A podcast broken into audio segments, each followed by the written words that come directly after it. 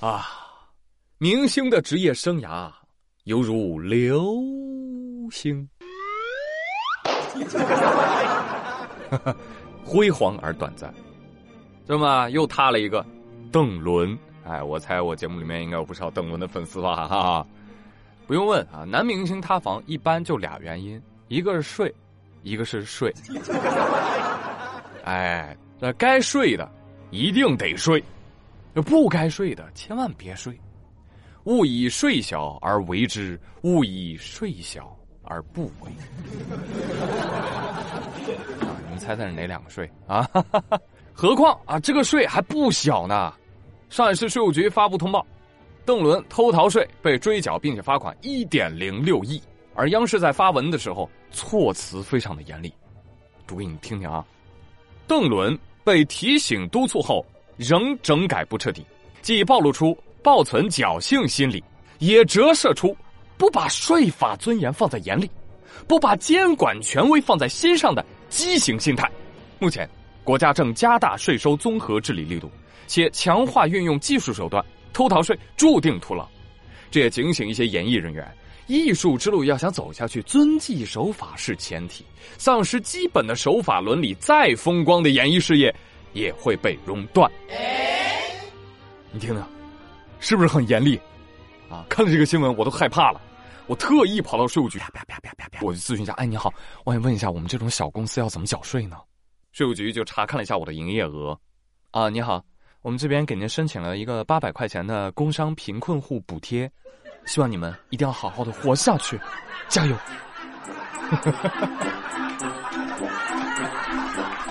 每次明星一逃税啊，互联网上网友的疑问啊，就又重来了一遍啊。上一波也是这么说的，我想不通啊，都赚这么多钱了，为什么还偷税漏税呀？我要是有一个亿，我愿意交税八千万，我我再捐出去一千万。哎呦，哎，就是就是就是就是，我要有一个亿啊，我也捐。什么？汽车？汽车不能捐。啊，因为我真有一辆车，不是你的钱的时候，你们都愿意交税；一是你们的钱的时候，个个囊中羞涩。这就叫人性，而法律就是干嘛的？把人性关进笼子里。那最近网上不传的吗？说啊，这个光查明星的这些税啊，就抠出来一百一十七亿，真的假的呀？真的。说从二零一八年十月开展规范影视行业税收秩序以来，截至二零一八年底，国家税务总局自查申报税款就达到了一百一十七点四七亿，入库一百一十五点五三亿，这还只是二零一八年年底啊查出来的啊，你知道吗？这一百一十七亿比二零一七年前二十的上市公司企业的总利润还多，给大爷跪了！看完这些之后，我就觉得，哎呀，不如这个明星我来当吧。我发誓，我要是当了明星，我绝对一天工作满八个小时，我绝对背台词、苦练演技，我绝对不抠图、不喊一二三四五。更关键的是什么？我便宜啊！我一天工资我不要二百零四万，我只要四万，四千也行啊！哎，四百吧，求求了，给个机会。然后网上很多人都在说说，哎呀，如果普通人能够拥有这一点零六亿。现在所面临的生活难题，都可以迎刃而解了。嗯，哼，那是你以为的，你知道吗？你比如上海的陈先生，人家有啊，人家有一个多亿，但还是解决不了生活的难题。最近上海市民陈先生反映，说二零一零年他花了九千五百多万买了汤臣一品的房子。我的妈呀！而这些年。这套房子接连遭遇了三次突如其来的粪水漫灌。What？我的妈呀！就是卫生间里的粪水啊，全飘上来了。哇，那个味儿，你你可以想象吧？啊，全家人剧烈干呕，女儿每天恶心的吃不下饭，而且听说还得了抑郁症。过分！哎呀，陈先生说，几乎啊买了个房子，没过上一天舒坦日子。陈先生啊，不是我说你，你为什么不买汤？哦，不好意思。你买的就是汤臣一品是吗？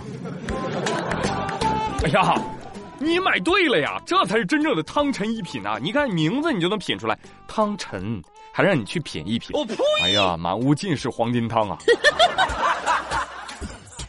先生，你你胆子也大，九千万的汤臣一品都敢买呀？你不知道便宜没好货吗？要不这样，我呢吃点亏，拿我们家一万一平的房子跟你换。你反正你这二十来万一平的跟一万一平的，那质量也一样一样的，是不是？换不换？不换。这就是我为什么不买汤臣一品。不是我吹，就就这房子啊，你白送给我，我都我都住不起。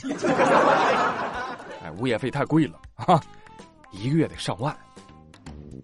哎呀，果然豪宅不坑穷人，好吗？让我们谢谢一视同仁的地产商，谢谢你。确实业主也很难啊，希望谁能帮帮他啊？反正我是帮不了了。千万不要再激化这个事情，最后演变成一场肉搏战，那就不合适了，好不好？哎，说到激烈的战斗场面啊，我可得跟你讲一个。最近河南商丘某超市内，疑似顾客跟老板发生了争执，顾客准备动手，啊，动手之前，顾客骂骂咧咧的开始脱衣服。干仗嘛，那不得脱外套？嚯，一件两件的脱呀！老板也跟着脱。很快啊，那个顾客三件都快脱没了，这俩人也没打起来。这视频就结束了啊！打没打呢？我也不知道啊，我就知道两个人啊应该都感冒了。我就问一下，你们俩这比谁穿的衣服多吗？啊？你这个画风就有点不可描述啊，是吧？啊，我的眼睛！咱就是说啊，如果如果情不自禁的话，你找个宾馆不行吗？